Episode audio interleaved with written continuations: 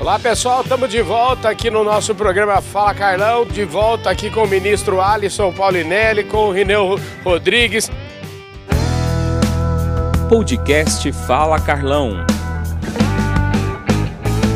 Gente, essa semana tá uma maravilha, que privilégio nosso poder desfrutar de tanta conversa, sempre, sempre na prateleira de cima aqui do agronegócio. E obrigado mais uma vez ao pessoal da Netafim que proporcionou para a gente ter esse encontro maravilhoso aqui. A gente estava falando, né, Lineu, de é, agora o eixo da agricultura saiu lá da agricultura temperada para agricultura é, tropical. Eu queria que você fizesse um preâmbulo disso, porque o ministro ele não tem ninguém que possa falar sobre esse tema melhor do que o nosso ministro, né?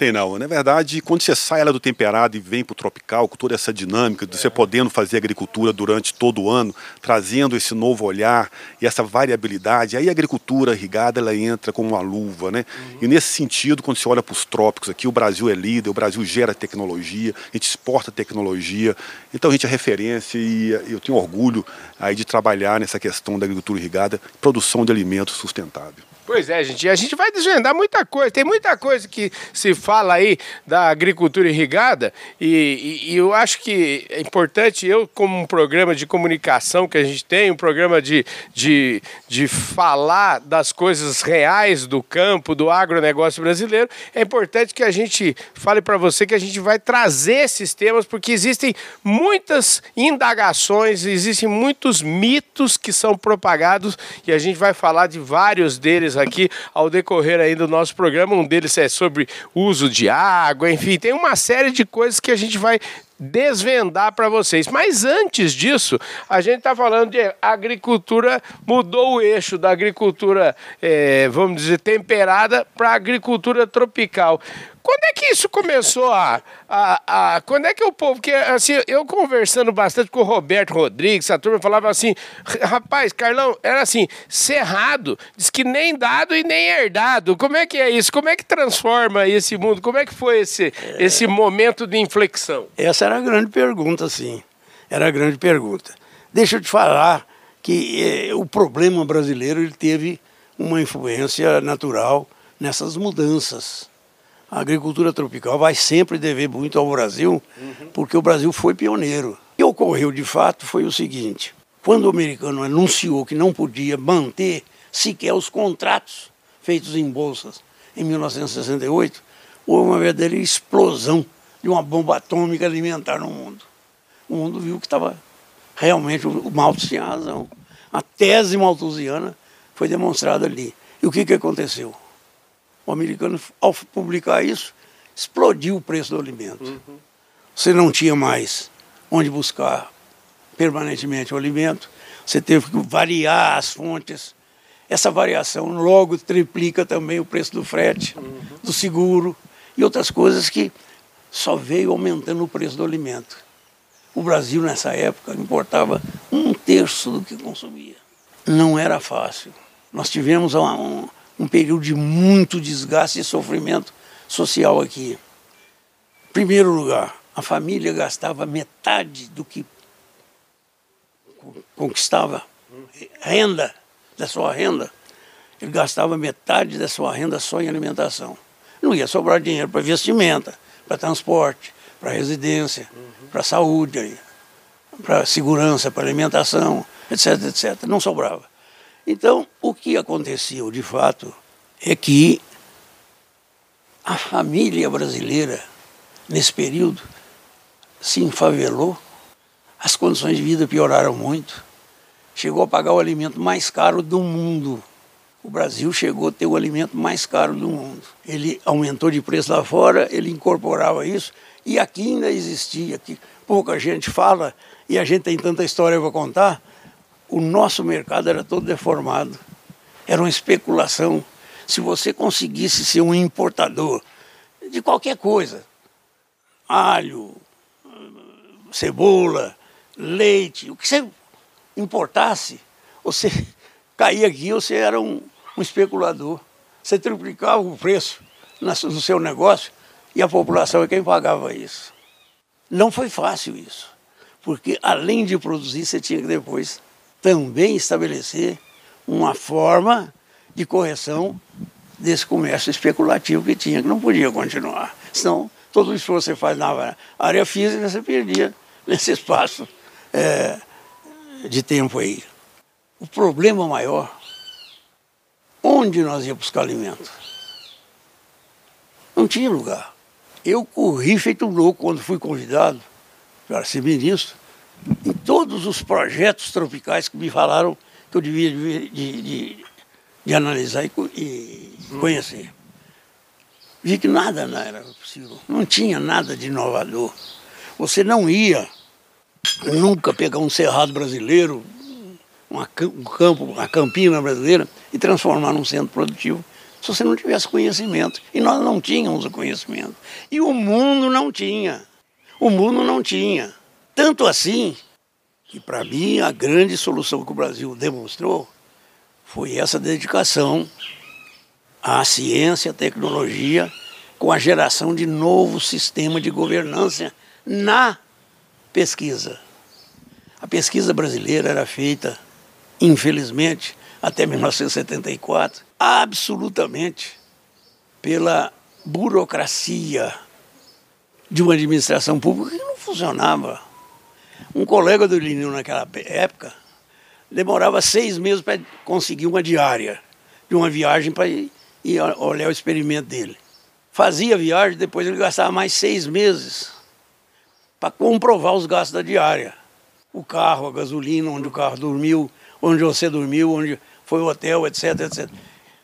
E eu pergunto, e, e o projeto de pesquisa? Não, esse fica para depois. O importante é eu não ser aqui acusado de ter gastado dinheiro errado. Gente, você não pode administrar desse jeito, você tem que você tem que ter resultados. Você não pode se perder nos meios. Se o sujeito roubou, manda ele embora. Você tem toda a legislação para mandar esse sujeito embora. E eu achava que aquilo não podia continuar desse jeito. Nós tínhamos que mudar isso. Razão pela qual nós criamos aqui em Minas. O doutor Rondon foi eleito governador, você me perguntou como é que eu vim. Uhum. Em 1971, né? A eleição dele foi, foi em 70. E ele tinha me ajudado muito na federalização. Ele era chefe da Casa Civil do Costa e Silva. E foi o período que eu mais tive problemas burocráticos em Lavras. E toda a legislação da escola, da universidade, tudo foi, foi feito nessa época. E era muito interessante, porque eu fiz com ele um diálogo muito bom, ele acabou me visitando em Lavras, ficou encantado com o que nós estávamos fazendo. Eu entrava com o meu papel, que era ou um decreto, uma lei, o que fosse. Hoje à noite, amanhã cedo, ele me entregaram no Diário Oficial. Ele foi, ele foi um diligente trabalhador para Minas. Aí que é uma maravilha, né, rapaz? Que é, é, é, isso que é bom conhecer gente que, que sabe onde, onde. Gente que se relaciona com gente. Gente é que resolve tudo, né, Lineu? É isso aí, cara. Você fica vendo aqui, eu fico vendo aqui essa, essa sua fala, né? Você comunicando aí com a sociedade. Eu acho uhum. que esse trabalho seu é, é espetacular também, que comunicar, né? Eu vejo, olha, se você decodificar a informação, se pegar uma informação complexa, desconhecida e tornar ela palatável, né? Consumível pela, pela sociedade. Isso é fazer isso aqui, que isso vai fazer, que é diferenciar o fato do mito, né? E quando a gente comunica assim, você reduz os conflitos, você aproxima as pessoas. E quando fala de água, a água é dialogar, né? Então toda essa questão, então é fantástico a gente ouvir essa história e estar tá comunicando isso com, com o seu público, né? E trazendo informações aí que eu acho que vai ser um, um divisor de águas para o melhor entendimento dessa questão da agricultura irrigada. Pois é, e, e quer dizer, Embrapa o senhor está falando. Essa história. essa história. aí tem tudo a ver com Embrapa. Nós estamos com um homem, um pesquisador da Embrapa Graças aqui Deus, do nosso lado. Então acho que está na hora da gente colocar Embrapa nesse jogo aí, viu? Precisamos. A, a história continuou, foi o seguinte: quando ele foi eleito governador, eu tive com ele em Brasília, ele falou: Ah, vou precisar de você aí no meu governo. Hein? Eu falei: Governador, pode contar com a universidade, ela vai ser um melhor instrumento de desenvolvimento você vai ter em Minas Gerais. É. Porque nós estamos fazendo uma universidade para valer mesmo. Uhum. Brinquei com ele.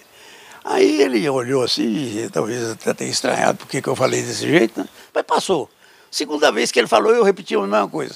Quando ele foi formar o secretário, ele me chamou aqui em Belo Horizonte e falou: Eu estou vendo o senhor meio esquivo com essa minha conversa. O que está havendo? Eu falei, ó, oh, o senhor sabe, a minha posição em Lavras, eu não posso sair de lá.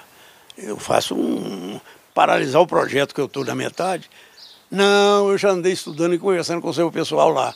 Eles podem ceder sim. Eu preciso de você aqui. o senhor vai fazer aqui o que o senhor está fazendo Você lá. imaginou que chave de galão que ele me deu? Eu não podia sair de lá naquela época. Até familiarmente, eu já tinha quatro filhos lá. Onde é que eu ia com aqueles quatro filhos? Depois tinha mais um.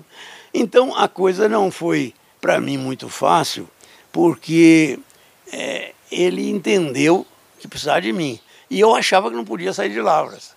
Mas aí houve um entendimento. Ele foi vivo, conversou com alguns companheiros de Lavras e falou: nós vamos precisar do Paulo Inélio, vocês vão liberar ele.